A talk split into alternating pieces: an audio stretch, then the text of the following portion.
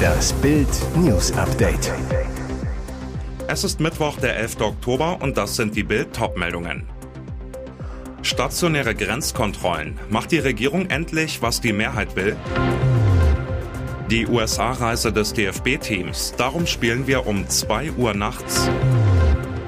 Von Hamas-Terroristen entführt. Almog rief seine Mutter an, ich bin umzingelt. Frostalarm bei vielen Bundesbürgern. 59 Prozent wollen, dass die Bundesregierung beim Thema Migration einen neuen Kurs einschlägt. Die konkreten Ergebnisse einer exklusiven INSA-Umfrage für Bild? Fast zwei Drittel sind für stationäre Kontrollen an der deutschen Landesgrenze.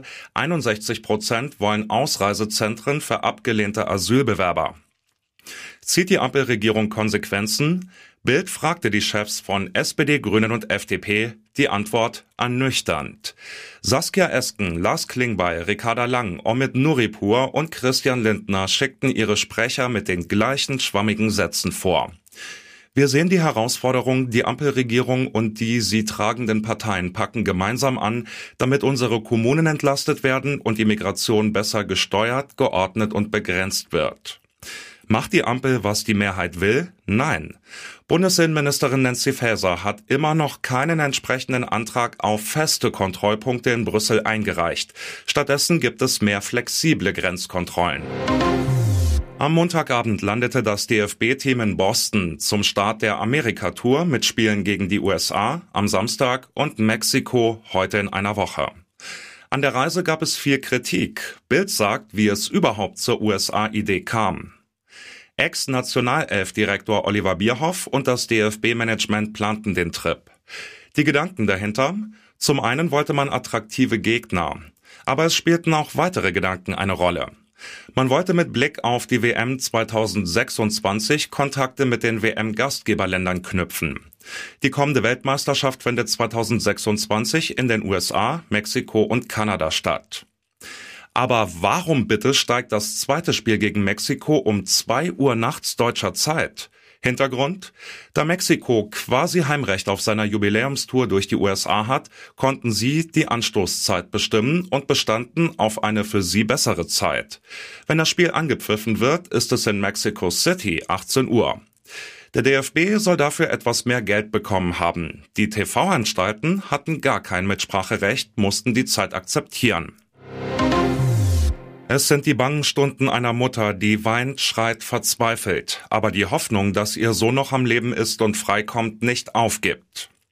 Bildreporter haben Orit Meyer in Tel Aviv getroffen. Ihr Sohn Almog war auf dem Musikfestival, das von Hamas-Terroristen angegriffen wurde.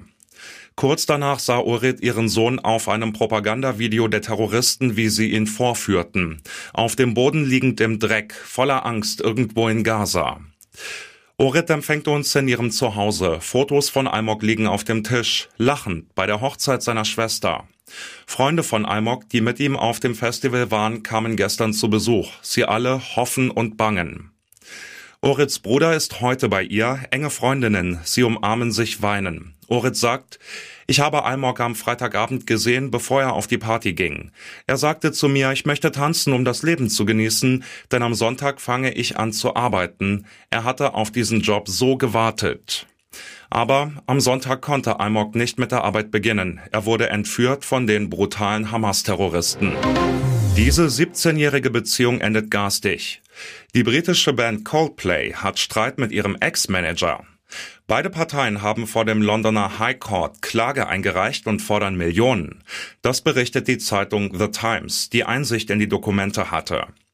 Dave Holmes, der von 2005 bis 2022 mit der Band zusammengearbeitet hat, hat die Coldplay-Mitglieder im August auf rund 11,5 Millionen Euro verklagt. In der Klageschrift heißt es, Coldplay schulde ihm die Provision für zwei von drei noch nicht veröffentlichten Alben.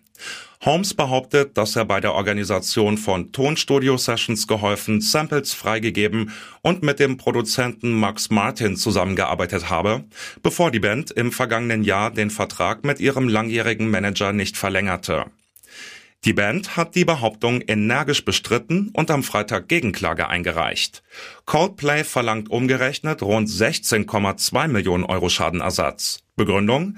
Ex-Manager Holmes habe die Tourkosten außer Kontrolle geraten lassen. Sie verfügen über Schlösser, Ländereien, Kronjuwelen und Kunstsammlungen. Die britischen Royals gelten als die fünftreichsten Monarchen der Welt. Das Gesamtvermögen von König Charles und seiner Familie wird vom Forbes Magazine auf rund 26 Milliarden Euro geschätzt. Da sind selbst die jüngsten Großenkel der verstorbenen Queen Elizabeth gut versorgt. So muss sich zum Beispiel der zehnjährige Prinz George, ältester Spross von Prinz William und Prinzessin Kate, keine Sorgen über ein zu mageres Sparschwein machen.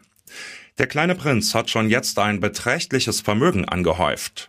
Auch wenn die Kinder von William und Kate, George, Charlotte und Louis natürlich selbst noch kein Konto verwalten können, Klein George soll schon jetzt ein Vermögen von rund 475.000 Euro besitzen. William und Kate, die Eltern von George, sind seit dem Tod von Queen Elizabeth Besitzer des Duchy of Cornwall Immobilienfonds und erhalten eine jährliche Ausschüttung von rund 25 Millionen Euro. Und jetzt weitere wichtige Meldungen des Tages vom Bild Newsdesk. Es ist ein Hoffnungsschimmer für die Familie der vermissten deutschen Shani Nicole Luke. Die 22-Jährige soll schwer verletzt in einem Hamas-Krankenhaus sein. Ihre Mutter Ricarda Luke wendet sich mit einer Videobotschaft an Bild. Darin fleht sie die Bundesregierung um Hilfe an. Man muss schnell handeln und Shani aus dem Gazastreifen holen. Dieses Video geht seit dem Wochenende um die Welt. Ein regloses Opfer mit Dreadlocks und auffälligen Tätowierungen liegt schwer verletzt zwischen Hamas-Terroristen auf einem Truck, wird einer johlenden Menge präsentiert. Die Eltern von Shani sind sich sicher, dass es ihre Tochter ist und dass der Clip im palästinensischen Gebiet entstanden ist. Aus dem Gazastreifen erreichte die Familie die Botschaft über den Krankenhausaufenthalt. Shanis Mutter sagt, wir haben jetzt Hinweise darauf, dass Shani am Leben ist, aber eine schwere Kopfverletzung hat und in kritischer Situation ist. Jede Minute ist kritisch. Palästinensische Quellen haben den Angehörigen gesagt, dass die 22-Jährige in einem Hamas-Krankenhaus liegt. Ricarda Luke pflegt die deutschen Behörden um Hilfe an. Man sollte sich jetzt nicht um Zuständigkeitsfragen streiten. Es ist der Tiefpunkt der Deutschen Bahn. Nur genau 70,6 Prozent der Passagiere kamen mit einer geringeren Verspätung an, dazu Ausfälle und infolgedessen deutlich überfüllte Züge. Und was macht die Bahn? Sie erhöht ab Dezember wieder die Preise. Wie bitte? Wichtig zu wissen, bis einschließlich 9. Dezember können sämtliche Fahrten noch zu den alten Preisen gebucht werden. Das gilt auch für den neuen Fahrplan, der ab diesem Mittwoch buchbar ist. Tickets für Züge rund um Weihnachten behalten bis dahin also den alten Preis. Die sogenannten Flex-Tickets kosten ab dem 10. Dezember im Schnitt 4,9 Prozent mehr. Die Fahrkarten heißen so, weil sie Fahrgästen eine gewisse Flexibilität ermöglichen sollen, insbesondere bei der Zugauswahl. Sie können mit den Tickets am Tag der jeweiligen jeweiligen Verbindung jeden beliebigen Fernzug nehmen. Zudem sind Stornierungen auch über einen längeren Zeitraum hinweg möglich.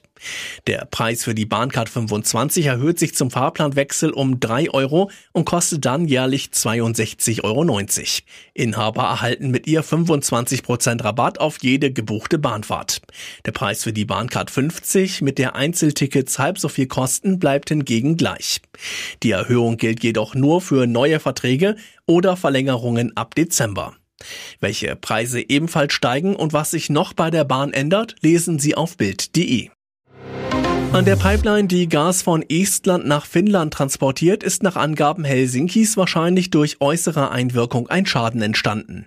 Es ist wahrscheinlich, dass der Schaden sowohl an der Gaspipeline als auch an dem Telekommunikationskabel das Ergebnis äußerer Einwirkung ist, erklärte der finnische Präsident Sauli Niinistö am Dienstag. Die Pipeline transportiert Gas von Estland nach Finnland. Die Zeitung Iltalehti berichtete gar, Regierung und Militär vermuteten, dass Russland die Leitung angegriffen geholfen habe. Die Betreibergesellschaften von Baltic Connector, Gasgrid aus Finnland und Ellering aus Estland hatten am frühen Sonntagmorgen einen plötzlichen Druckabfall in der Pipeline bemerkt. Der Gastransport zwischen den beiden EU-Ländern wurde daraufhin eingestellt. Die Betreiber kündigten Untersuchungen an. Berichten zufolge wurden bei den Ermittlungen auch das Militär und der Geheimdienst hinzugezogen. Aufgrund des ungewöhnlichen Druckabfalls liegt die begründete Vermutung nahe, dass die Ursache des Vorfalls eine Beschädigung der Offshore-Gaspipeline und ein daraus resultierendes Leck waren, teilte Gasgrid am Dienstag mit. Das Gasleck sei durch die Isolierung des Teilabschnitts gestoppt worden. Badedrama auf Mallorca. Eine deutsche Urlauberin ist am Dienstag am Strand von Palma ertrunken. Das bestätigte der Rettungsdienst. Die 83-Jährige habe mit einer Freundin etwa einen Kilometer vom Ballermann entfernt im Meer gebadet. Als ihr unwohl geworden sei, bestätigte ein SAMU-Sprecher einen Bericht der Zeitung Chronica Balea. Die Freundin habe die Deutsche noch an den Strand bringen können und den Notruf verständigt. Rettungsschwimmer seien zu dem Zeitpunkt noch nicht im Dienst gewesen. Ein Notarzt versuchte längere Zeit vergeblich, die Deutsche wiederzubeleben, wie die Zeitung berichtete. Eine Obduktion soll nun Aufschluss darüber geben, wie es zu dem Badeunfall kommen konnte. In den vergangenen Monaten sind bereits mehrere ältere Urlauber nach Herzstillständen beim Baden im Meer vor Mallorca gestorben. Mit dem Herbstbeginn herrschen auf Mallorca noch sommerliche Temperaturen um die 30 Grad Marke. Auch das Mittelmeer ist nach dem heißen Sommer mit 25 Grad noch ungewöhnlich warm. Wegen des guten Wetters und der Herbstferien in Deutschland sind die Strände in der deutschen Urlauberhochburg zurzeit voll.